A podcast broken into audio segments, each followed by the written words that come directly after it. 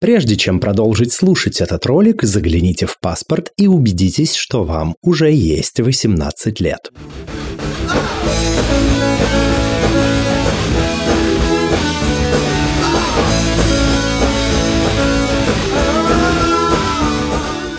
Всем квирного дня! Это подкаст «Громче», аудиоприложение к литературному квир-журналу «Вслух». В эфире этого подкаста мы беседуем с нашими гостями и гостями о литературе, о квир-репрезентации и о квир-литературе. И наша сегодняшняя гостья – это Вера Фуэнтес. Вера, здравствуй, расскажи, пожалуйста, о себе. Привет всем квир-неравнодушным. Э, честно признаться, могу себя идентифицировать э, как мужняя жена и сыновья мать. Ну, это если на поверхности. А вообще, эм, чуть глубже, как всегда, да, хочется э, посмотреть чуть глубже. Как множество людей пытаюсь узнать что-то про себя. Художественная проза — такой мой переводчик с эмоционально-чувственного на понятный человеческий. Просто способ разобраться в себе. И этим сейчас живу, этим занимаюсь, интересуюсь и развиваюсь. Mm-hmm. А можешь ли ты назвать себя писательницей? Наверное, да, но это уже э, не так давно это стало. Не так давно, но, наверное, да, скорее всего. Не так давно это как давно? Э, ну, это в процессе какого-то трансформации вообще, наверное. Э, ну, наверное, где-то с полгода, может mm. быть. Наверное, когда решилась отправить э, вслух свой рассказ, и когда его приняли, и тогда стало как-то, э, о, вау, меня заметили, со мной, со мной согласны, меня хотят, хотят что-то передать, ретранслировать то, что я думаю обо всем, ну, о, о, о себе, о своей теме. Поэтому, наверное, когда пришло какое-то признание, потом уже сейчас идет идея романа, э, роман э, тоже пишется, и, ну, тут уже такая серьезная прям работа, ну, а как бы если ты работаешь, значит, ты работаешь кем-то, ну, видимо, писателем. Хорошо. Про твое творчество мы поговорим намного более подробнее чуть позже. А пока чем ты занимаешься помимо творчества в своей жизни? Как я уже сказала, мужняя жена, сыновья мать. Я уделяю очень много времени э, сыну. Я такой его э, проводник э, сейчас, да, уже 8 лет я не работаю и занимаюсь тем, что как-то помогаю моему сыну находиться в этом мире, куда-то его направляю, где-то сопровождаю, где-то просто наблюдаю. Ну, ну, почти всегда это вот э, такая, такая задача каждодневная. Это тоже большая, большая тема и большой вопрос, который мы, э, с твоего позволения, обсудим подробнее чуть позже, потому что я уверен, тебе найдется что сказать. А пока все-таки про творчество. Ты писательница и репрезентуешь в своих работах квир-персонажей. Почему тебе интересна эта тема? Ну, как бы это не сбито, да, было не банально. Тему выбрала жизнь, и получилось так, что, может быть, сейчас такой уровень, а, возможно, дальше будет по-другому, но а, сейчас я могу говорить о том, о чем я знаю, и то, что уже отрефлексировано. Поэтому у меня тема это особого материнства, поэтому а, я считаю, что, да, дети с особенностями развития это квир-персонажи, и поэтому я вот пытаюсь как-то быть транслятором и репрезентовать то, что есть, то, что, наверное, вряд ли мой сын когда-то себе расскажет, а, не, ну, скорее всего, нет. И э, сейчас на данном этапе я чувствую себе потребность э, ну, говорить вслух то, что я вижу изнутри. Угу. Что же, это вполне достойная позиция. Следующий вопрос, который я тебе задам, я задаю его всем гостям и гостям этого подкаста, и каждый дает на него э, очень разные ответы, не похожие друг на друга. А что же для тебя квир? Что ты вкладываешь в это понятие? А, мне кажется, что это такой маячок э, для людей, которые находятся э, в кризисе идентификации. И, допустим, мы представим фигуру густом-густом тумане. И она вот стоит на месте, наша фигура, она растеряна. Рядом тоже ходят все, но все куда-то идут, они знают, в чем дело, а наша фигура вот растеряна. И в какой-то момент загорается где-то свет, и она понимает, что вот этот вопрос, э, куда идти, он уже ее не волнует. То есть фигура понимает, что э, нужно идти дальше, преодолевать какие-то э, в жизни события, все то же самое. Но вот этот вот вопрос, да, что со мной не так, со мной ли все в порядке или что такое, он больше не заботит. Вот, вот этот вот свет, маячок — это есть для меня понятие квир. Угу. То есть правильно ли я понимаю, что ты не ограничиваешь понятие квир, сексуальной ориентации, гендерной идентичностью, и все, кто все, кто могут почувствовать себя белыми воронами в э, традиционном конвенциональном обществе, они считаются в твоих глазах квир-персонажами. Да, да, так и есть. Если перед человеком стоит вопрос э, идентификации, да, и как, какого-то, неважно какого э, характера, точно не, не только сексуального, поэтому да, конечно. Хорошо. А, следующий вопрос ты можешь на него ответить, если хочешь, или можешь не отвечать, если не хочешь. А сама себя ты относишь к квир-сообществу? Нет, а, сама себя не отношу. Мой сын мог бы, наверное, если бы он мог э, когда-нибудь дойдет до такой уровня э, самопознания, самопрезентации. Но мне кажется, нечестно э, приравнивать мой уровень взросления, становления себя и людей, у которых это действительно было жизнеобразующим, жизнеутверждающим каким-то вот понятием отношения себя к квир-сообществу. Поэтому нет, я mm-hmm. с огромным уважением отношусь, но считаю, что это нечестно соотносить себя. Понял. Твой рассказ «Свитер для мамы» — это история матери ребенка с э, особенностями развития. Как мы понимаем, он основан на личном опыте. А, можешь немного побольше рассказать о своем ребенке, в чем состоит его особенность э, и какие трудности, как родителям, вам приходится преодолевать? Да, рассказ сильно приближен к реальности, настолько, что мой муж, когда первый раз его читал, он даже абстрагироваться не мог, потому что все было настолько про нас. У сына э, расстройство аутического спектра, или сокращенно раз. Самое главное его отсутствие от сверстников – это отсутствие э, вшитой в подкорку программы по коммуникации. То есть сложность взаимодействия с людьми, как будто бы он, у него нет всего человеческого опыта, который, который люди эволюционируя проживали, он родился вот без него, и он приобретает его как будто бы заново, абсолютно с самых вот низов. То есть, грубо говоря, если очень упрощенно, все дети с раз разные, но чтобы так на пальцах и было более-менее понятно, малыш, допустим, а, с раз, который маленький, он не, не сможет взять руку ложку и есть суп только потому, что так делают мама и папа. Нужно дать ему эту ложку в руку, нужно научить его жесту и всего такого. И вот это вот на всех э, этапах. Любой, любой темы, которая касается жизни, это обучение прям вот совсем, всем, всем, всем этапам. Еще есть какие-то параллельные, э, затрагивающие коммуникацию проблемы. Допустим, у моего сына это речь. Ее отсутствие, ну не отсутствие, у него есть ему 8 лет сейчас, и у него есть э, фразовый набор из двух-трех слов. Вот так он общается. И понимает он речь только так же, когда с ним общаешься двумя-тремя простыми словами. Самая большая трудность, наверное, я долго думала об этом, наверное, даже не, не просто вот каждодневный, да, вот что ты ничему не, не знаешь, как он научится, не научится. Мне кажется, самая большая трудность – это обман э, возраста. То есть время идет так быстро, а он развивается так медленно, что тебе нужно всегда помнить, что это не мальчик 8 лет, что это там, или, там, допустим, ему два года, полтора года. И mm-hmm. вот всякие кризисы, вот эти, которые вспышки э, ярости, потому что я думаю, что ему тоже очень непросто, они э, не, не, не обида восьмилетнего мальчика, который сел, надул губы, может быть, заплакал, да, это истерика там с клеением посуды, швырянием стульев, а уже он там взрослый, сильный. Ну вот, вот это вот, наверное, самое сложное. Обман возраста. Mm-hmm.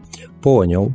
А твой ребенок учится в обычной школе или какой-то специальной, и как его воспринимают другие дети, родители и учителя? А, в этом году он пошел в первый класс, э, класс э, в коррекционной школе. А, там, конечно, все в одной лодке, поэтому проблем нет, все друг друга понимают. А, иногда я хочу сказать, что так даже лучше родителям, потому что ну, есть всякие ситуации, и не обязательно держаться за общество нормотипичных сверстников, чтобы э, была социализация. Ну, то есть это не прям такая обязательный, обязательный элемент жизни. С другой стороны, э, когда есть, допустим, инклюзия, то есть это когда совмещены дети, э, когда подготовлены специалисты, и они знают, как общаться с детьми ненормотипичными, когда родители нормотипичных детей с терпимостью воспринимают, что в классе какой-то ребенок с особенностью развития или в группе в саду, то это, конечно, классно. Лева, моего сына зовут Лев, Лева последние два года ходил в такой детский сад, и это было прям счастливое время, это было замечательно, и и побольше бы такого было. А, я знаю, что в некоторых странах, например, в Соединенных Штатах, э, ненормотипичные дети, они учатся в обычных школах вместе со своими другими сверстниками, и вроде как есть мнение, что такой подход позволяет им как-то э, оперативнее интегрироваться в окружающий их социум. Насколько ты согласна или не согласна с этим утверждением и почему? Ну, во-первых, если э, поражение э, не такое э, заметное, да, не такое сильное, то, конечно же, ребенок, если это просто как говорит мой э, наш EBA-терапевт, это вот э, прикладная анализ поведения, признанный ВОЗ, очень сложно найти хорошего EBA-терапевта, в Америке их дают просто так, то есть если у ребенка по страховке положено, у тебя есть EBA-терапевт. Это человек, который помогает в поведении направить э, ребенка и научить его вот этим всем вещам, там, отдержать ложку, да, дать пять, когда идет навстречу там какой-то подросток тоже. Нужно присутствие взрослого, помощника, и каждому ребенку желательно индивидуально. И если, но если ребенок просто чуть-чуть странненький, ну, там, я не знаю, машет руками, где-то там скрикивает, локализирует, но при этом он понимает, что такое коммуникация, что он коммуницирует нормально, не представляет опасности ни себе, ни э, окружающим, то тогда, конечно, это отличный вариант. И у нас сейчас тоже происходит, у нас тоже ходят дети, э, которые могут находиться в обществе, которые, э, которые можно, мож, могут доверять себе, и родители могут нам доверять, они тоже ходят в школу, и тоже это все происходит э, интеграция, это все замечательно, здорово. Не знаю, насколько это комфортно самому ребенку, вот не могу сказать. Я не думаю, что кто-то сильно задавался этим вопросом. Ну, опять же, может быть, каждый родитель смотрит по-своему. Все зависит от степени и от той помощи, которая есть рядом, то есть от, от именно помощи тьютера поддержки взрослого человека, который будет рядом направлять и помогать. А сталкивалась ли твоя семья с дискриминацией из-за особенностей твоего ребенка? На самом деле нет.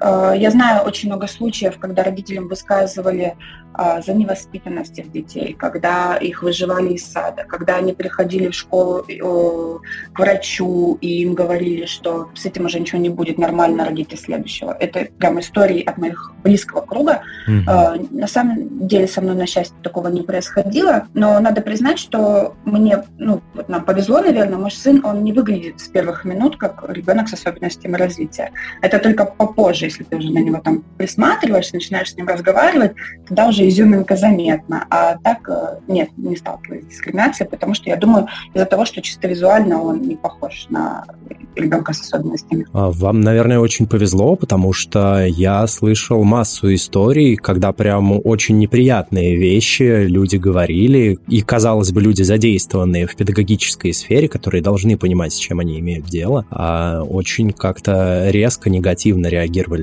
на детей с особенностями, и это прям большая удача, что э, с вами такого не произошло. Поговорим про твое восприятие. Воспитывать ребенка с особенностями – это всегда непросто. А насколько тебе вообще было тяжело смириться с особенностями твоего ребенка, и как вообще происходил вот этот вот цикл восприятия всей этой информации, э, когда она стала как-то проявляться в вашей жизни? И было понятно, что ребенок уже ну, не, не нормотипичный и развивается как-то э, по-особенному. А, да, на принятие ушли годы. Я как-то сразу поняла, что ну, не так, но э, какой-то момент э, все по классике вообще. Гнев, отрицание, торг, депрессия. Все, все по классике, потом принятие. Да, ушли годы, но на самом деле, что мне помогло, ну, конкретно мне, это идея о похоронах. То есть, э, я не знаю, где это я вычитала, но что-то такое, что первый шаг к принятию – это похоронить э, ребенка, которого ты себе напридумывала. То есть вот тот, который должен был родиться, вот он весь такой умненький, пойдет в школу и будет там играть в футбол с мальчишками. Все, вот похорони его, отгорюй, забудь, а дальше уже всерьез посмотри на того, кто у тебя есть рядом, кто с тобой,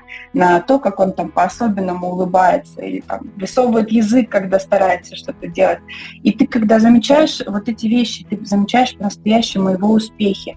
Принять э, даже не э, особенность развития, нужно принять человека, который рядом. И это очень помогло, и потом уже, конечно, идет путь к выздоровлению тебя, твоей души когда вот все в порядке, все нормально с тобой рядом, замечательный, любимый человек, у него есть свои конечно, особенности, они с ними тяжело, но они такие же его, как у тебя свои, которые тоже кого-то раздражают. Ну, а есть еще интересная тема у нас э, в сообществе. Я не знаю, кстати, откуда это тоже какая-то мама написала, я не помню, э, но тоже очень хорошо иллюстрирует. Э, говорит, представьте, что вы купили билет на самолет в Италию. Все, и вы думаете, вот, я сейчас прилечу в Италию, там будет пицца, паста, значит, улочки Рима, ну, супер. И в какой-то момент э, самолет, самолет садится, вам говорят, добро пожаловать в Голландию. И ты думаешь, ну что, какая Голландия, а где же моя пицца, где мои пасты? И на самом деле у тебя два выбора, либо ходить страдать по Италии, либо посмотреть, что в Голландии вообще тюльпаны, и там тоже еще мельницы. И, и вообще-то тоже это... неплохо, да?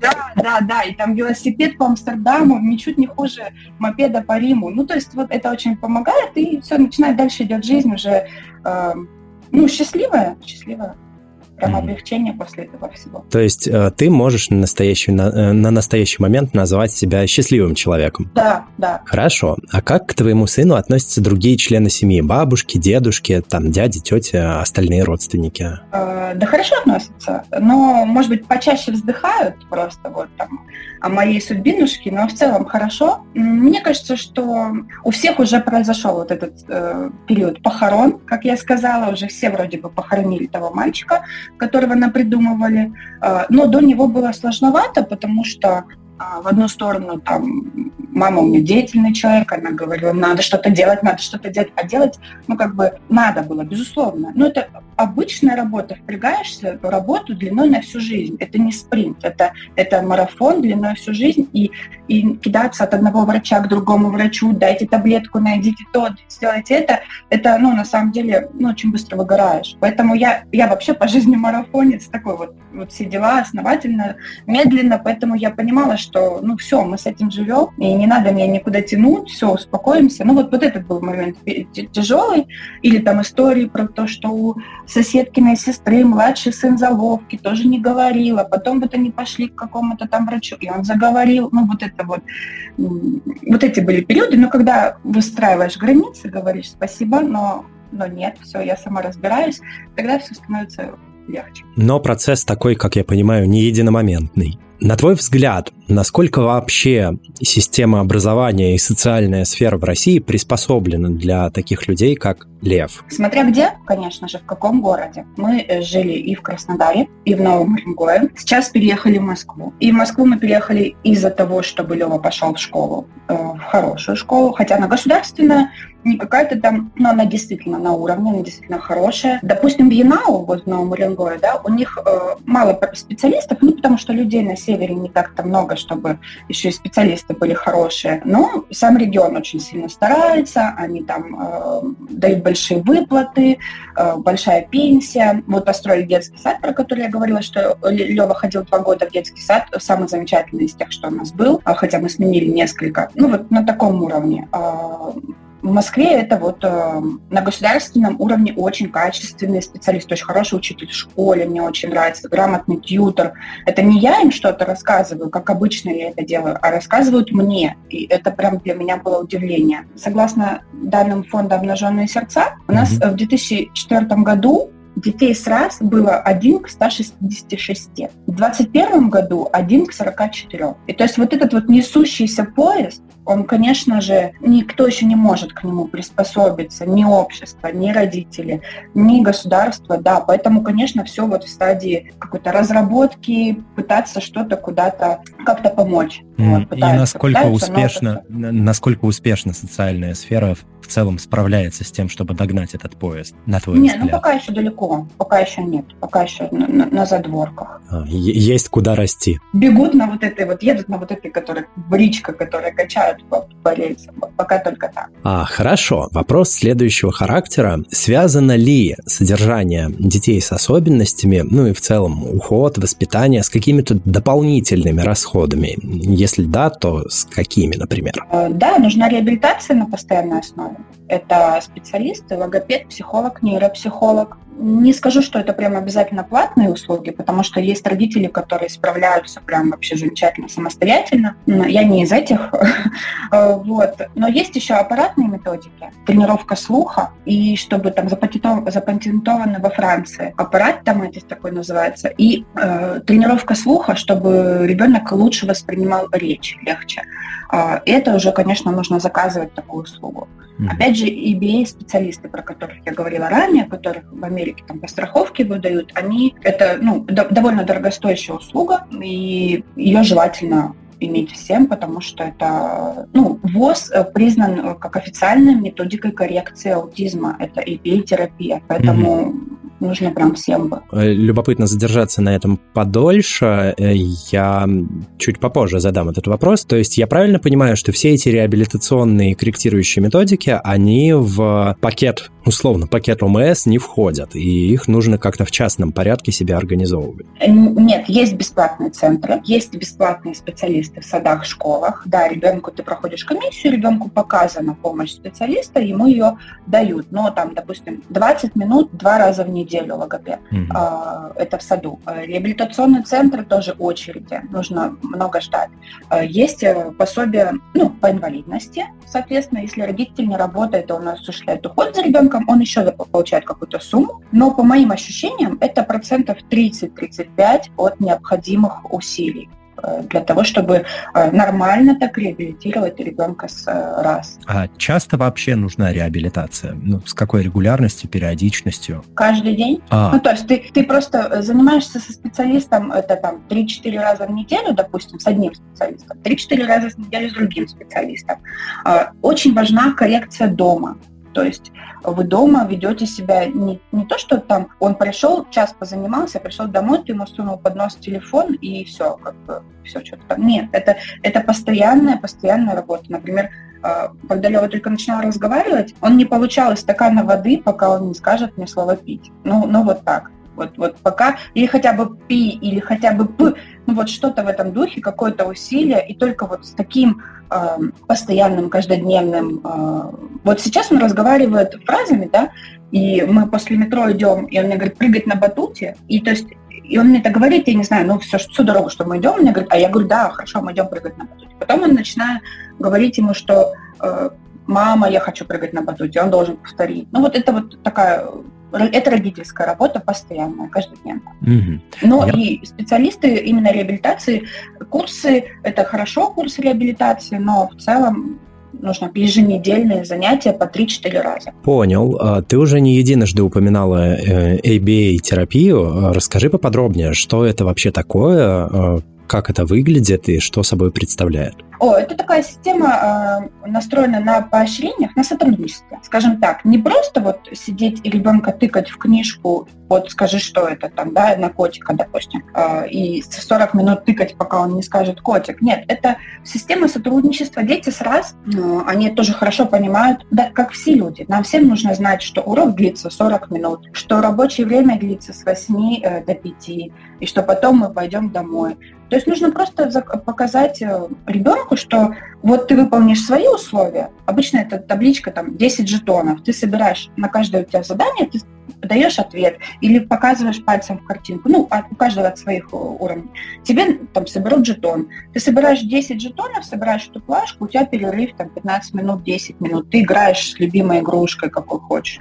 Там 3 минуты перерыв. Ну, в зависимости, опять же, от ребенка, от того, сколько он занимается. Вот система основана на сотрудничестве и договоре, соблюдении этого договора обеими сторонами. И то, что EBA-специалист э, убеждается в том, что ребенок этот договор понимает. То есть он на том уровне, что он понимает сейчас вот это и тогда вот это. Вот. Ну, это также те же э, занятия, там, дефектологические, логопедические, развитие речи, коммуникативные, есть и терапия в группах, э, когда между детьми. Но все вот построено на сотрудничестве, на договоре, никаких э, наказаний, никаких заставляний, э, все на поощрение. Понял. Есть ли какая-то поддержка от государства, там материальная или социальная? Насколько она вообще ощущается? Да, есть поддержка в виде пенсии по инвалидности. Ребенок инвалид приравнивается к инвалиду первой группы.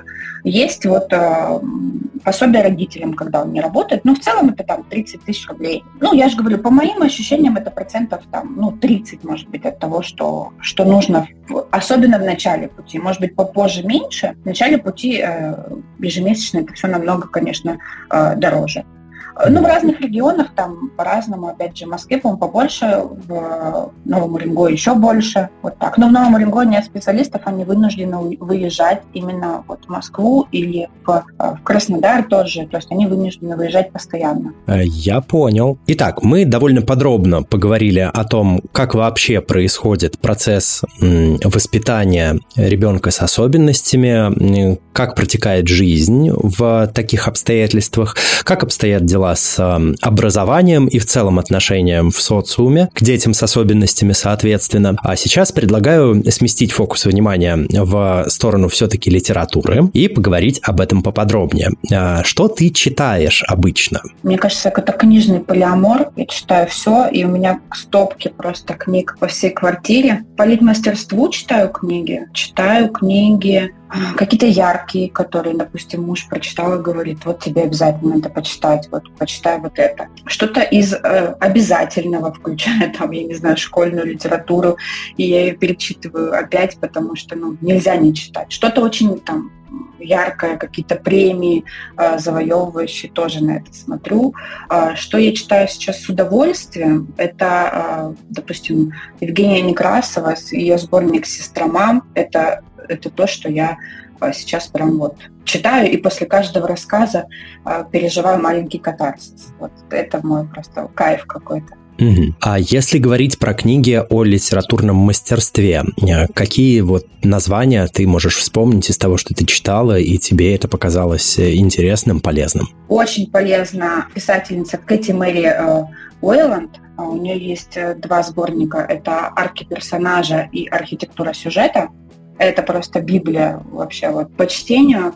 Екатерина Уаро э, «Держись и пиши» — это очень э, такая обнимающая книга, направляющая тебя в писательство. Но Екатерина, она вообще такой человек, который очень бережный, нежный. Я с удовольствием там за ней слежу из этих книг. Э, что еще?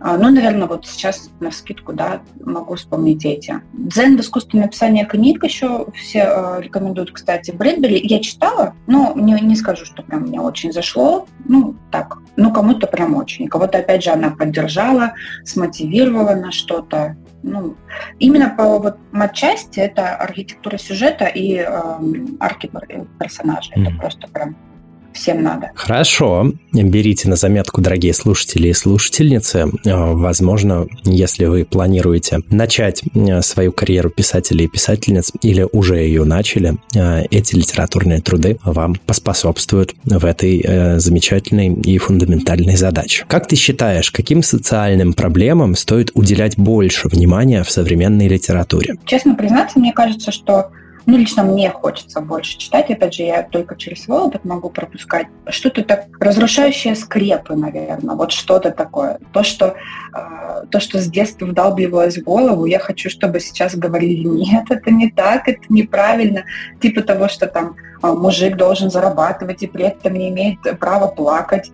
Э, или то, что женщина должна реализоваться как жена и мать. Вот, я хочу, чтобы это все отменялось и посредством искусства э, в том числе. Вообще я в своем, в своем творчестве и, и, и интересуюсь этим, и э, обращаю внимание, я всегда, э, мне всегда человек интереснее, чем экспозиция, чем событие. Вот мне кажется, что именно человек, он так важен, и ему нужно давать голос. И все поступки, почему он так поступает или э, не поступает, они тоже, за ними тоже какой-то бэкграунд. И вот на это нужно прям, мне хочется, чтобы давали голос человеку, и чтобы он переглу, переглу, переглушал голос толпы, чтобы он был громче и важнее. Что ж, э, это вполне развернутый и довольно содержательный ответ. А для тебя писательство – это хобби или прям профессия? Я стремлюсь, чтобы это была профессией, потому что, да, как уже мы говорили в начале, хобби — это то, к чему ты относишься несерьезно и над чем ты не работаешь. А я работаю над своим писательством, стараюсь, по крайней мере, и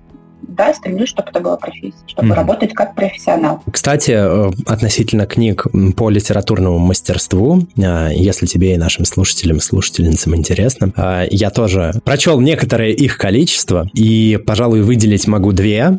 Это Роберт Маки «История на миллион долларов». Это книга, которая научила меня большему, чем пять лет в ВУЗе на сценарном мастерстве. Вот. Очень хорошо рассказывает о том, как писать сценарии к фильмам, но в целом и к книгам тоже подходит. И еще одна книга, она более такая, более человеческим языком написана и более адаптирована под широкую массовую аудиторию. Это Джессика Броуди «Спасите котика. Все, что нужно знать для написания романа». Вот она прям очень таким живым, ярким э, языком с иллюстрациями и прочими э, наглядными примерами рассказывает, как вообще развивается сюжет, как, как как работает его динамика и а, собственно, говорит о всяких полезных лайфхаках, которые э, важны для писателей и писательниц. Супер, спасибо. Маки, кстати, уже э, второй раз в моем инфополе за два дня, то есть я, я понимаю, что... Ну, я диалоги его слушала, аудио, но вот история на миллион, это да, это, кстати, я второй раз за два дня надо покупать. Определенно, определенно. Я тоже этим же принципом руководствуюсь, когда добавляю какие-то книги в шорт-лист. Вот если один раз услышал, я могу там записать где-нибудь, если два раза услышал, я прям обращаю внимание, если три прям двигаю в начало шорт-листа. Вот, как-то так. Ты говорила в самом начале нашей беседы о том, что э, сейчас э, готовишься писать роман или уже начала над ним работать. Расскажи поподробнее об этом. О чем будет роман, на каком он этапе, как пришла идея. Хотелось бы ознакомиться в развернутом варианте. Да, у нас у меня уже есть синопсис. Роман пришел, наверное, ну, года два назад.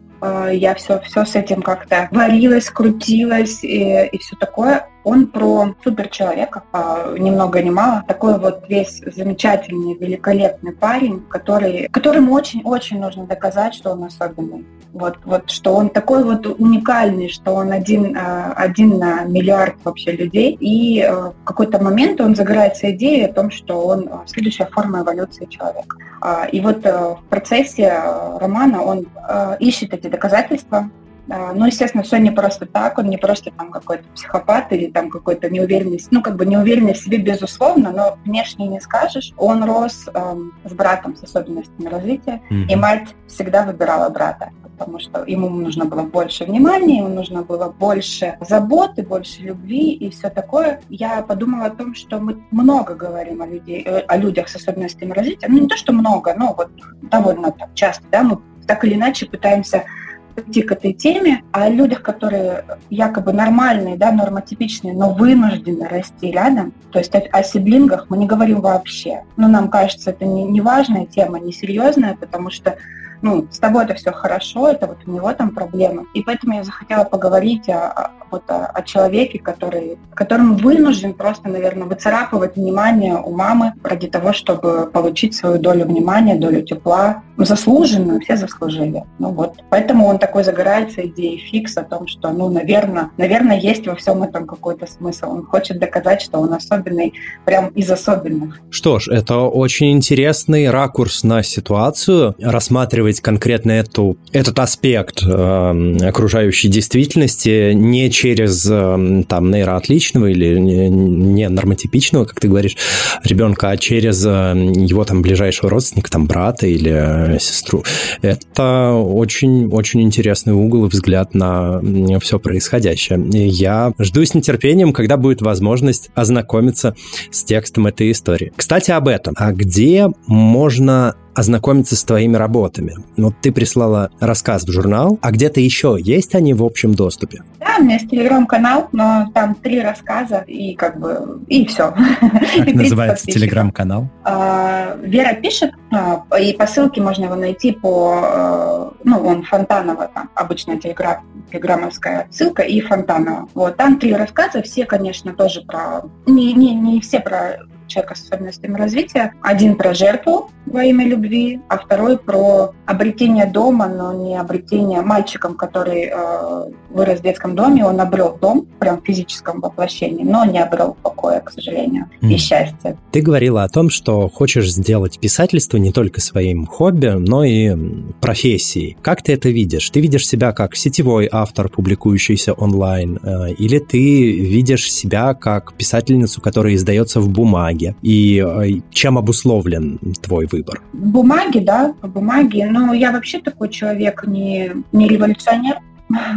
Я, э, мне хочется, чтобы, как я уже представила вначале, да, что про меня все банально. Я, я домохозяйка, и как бы об этом, обо всем и живу. Я берегу свою семью, я берегу отношения внутри семьи. То есть у меня такие скрепы, кстати, те же, те же есть, но э, я их более благоприятном, вижу их в благоприятном свете для себя конкретно. Да, и мне хочется издаваться традиционным способом, публиковаться, тиражи, книги, издательства да. Безусловно, приятно иметь собственную книгу в бумаге на полке. Хорошо. Есть ли какие-то книги, которые произвели на тебя особое впечатление, которое ты могла бы посоветовать к прочтению нашим слушателям, например? Да, Евгения Некрасова «Сестра мам». Сборник я прям рекомендую вообще всем и каждому.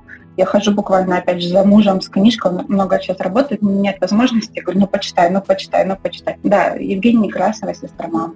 А что-то кроме? Из запомнившегося там за последний год, например, или вообще в целом? Слушай, ну, мне запомнилась «Женщина Лазаря», но я не думаю, что я хочу ее рекомендовать. Вот, ну, как-то так. Нет, она, э, книга в плане, э, ну, Марина Степнова, да, э, мне показался очень яркий язык. Я читала ее за поем, но что-то она меня в конце разочаровала и не оставила вот этого ощущения, которое оставляет Некрасова. Ну, что ж еще такое запомнишься? О, жареные зеленые помидоры э, в кафе «Полустанок». Это очень теплое, очень Э, и поплакать, и посмеяться, и такое очень неспешное чтиво, но это просто класс. Я, кстати, не помню автора, но вот «Жареные зеленые помидоры» мне очень понравилось. Mm, понял. А если поговорить все-таки о квир-литературе, например, э, читаешь ли ты вообще квир-литературу? И если читаешь, то что из этого поджанра, этого сегмента литературного рынка тебе понравилось больше всего? Нет, не читаю, к сожалению, и даже как-то не натолкнулась еще на то, чтобы, может быть, ты что-то порекомендуешь, потому что я действительно еще не... Э, мне кажется, опять же, Некрасова, мне кажется, она вполне себе квир-автор, но в том понимании, которым я ее понимаю, его понимаю, это, это значение, о том, что там есть и про старческую деменцию, и про э, женщину, которой пришлось стать, э, собственно, сестра мам, она, э, они рано потеряли родителей, и вот сестра стала мамой, и вот так вот оно это все слиплось, и, и как это все преобразовалось, ну вот, наверное, не Красов, но что-то интересно было бы еще, не знаю, из такого, наверное, слушатели более опытные, чем я. Ну что ж, э, я, конечно, могу порекомендовать э, довольно такой неплохой списочек э, квир-литературы, потому что я ее читаю и читаю довольно активно. Ну, и, например, если тебе интересно, я могу порекомендовать серию трилогия Норы Сакавич «Все ради игры». Она включает в себя три книги «Лисья нора», «Король воронов» и «Свит короля». «Радиомолчание», «Автоквирография», Лето в пионерском галстуке, так нашумевшее в последнее время, только ленивый о нем не говорил. Вот, даже Никит Сергеевич Михалков зачитывал, э, значит, отрывки из э, этой книги очень проникновенным томным голосом э, в своей передаче на Ютубе. Микиту Франко очень рекомендую. «Дни нашей жизни», собственно, «Мальчик», о, это, «Тетрадь в клеточку» и «Девочка в нулевой степени». Ну, из такого более горячего чтива, скажем, можно почитать красный, белый, королевский, синий. Она не всем заходит, но это такая а, ламповая и э, слегка, а, как я уже упомянул, слегка горячая история э, про сына американской президентки и наследного принца Великобритании где-то в альтернативной действительности. Вот, и про то, как у них там отношения складываются. А, иногда в довольно таких а, животрепещущих подробностях. Как-то так. А, но это вот то, что на вскидку могу вспомнить, то, что у меня на полках стоит. А, еще Адам Сильвера, скорее счастлив, чем нет, и а, а в конце они оба умрут. Буквально так называется книга. Это, если есть интерес почитать квир-литературу, то прям вот рекомендую. Тогда, я думаю, будем завершаться. Спасибо большое, Вера. Это был довольно интересный, содержательный разговор. А я напоминаю, что ваша активность помогает продвижению подкаста. Вы можете поставить 5 звезд, сердечко, палец вверх, добавить подкаст в избранное, подписаться или оставить комментарий в любом удобном для вас порядке на той платформе, где вы нас слушаете. Спасибо. А пока э, нашей гостьей сегодня в эфире подкаста «Громче» была Вера Фуэнтес, писательница и, как она сама говорит, мужья жена, э, сыновья мать и просто приятный, комфортный, замечательный, уютный человек. И, конечно, ваш ведущий Лео Велес. Всем спасибо, всем до новых встреч, услышимся, всем чпоки.